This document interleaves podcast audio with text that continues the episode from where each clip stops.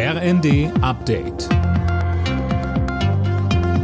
Stündlich neu. Auf den Punkt informiert. Ich bin Daniel Stuckenberg. Guten Tag.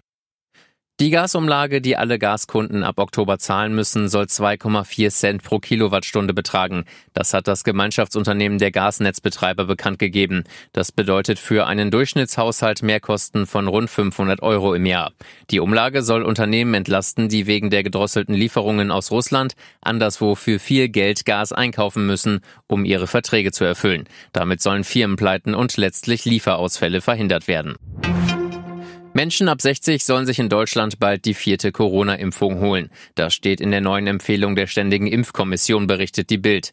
Linda Bachmann, vorausgesetzt, der letzte Peaks ist ein halbes Jahr her. Genau, nur in begründeten Fällen sollen auch vier Monate Abstand ausreichen. Das gilt auch für die letzte Corona-Infektion. Außerdem wird die Auffrischung allen ab fünf Jahren empfohlen, die ein erhöhtes Risiko für eine schwere Infektion haben. Also Menschen mit Diabetes oder einer Herz-Kreislauf-Erkrankung. Auf angepasste Omikron-Impfstoffe solle aber niemand warten, so die STIKO. Bisher wird die vierte Impfung nur Menschen ab 70 Jahren und Bewohnern von Pflegeheimen empfohlen.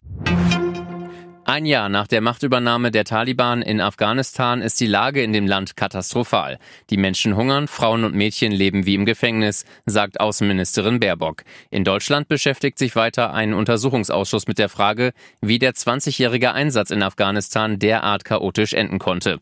Der Vorsitzende Ralf Stegner sagte im ersten, Deswegen muss man sich die Kommunikation zwischen den Behörden ansehen auch was dort besprochen worden ist, was gab es an Evakuierungsplänen. Das hat übrigens auch Sinn, dass man das für zukünftige Einsätze daraus auch lernen kann. Es kann uns ja immer wieder passieren, dass man irgendwo äh, evakuieren muss und dann sollte das nicht in so einem Debakel enden, wie wir das gesehen haben in Afghanistan.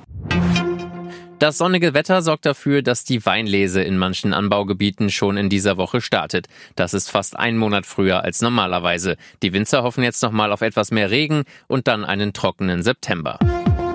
Alle Nachrichten auf rnd.de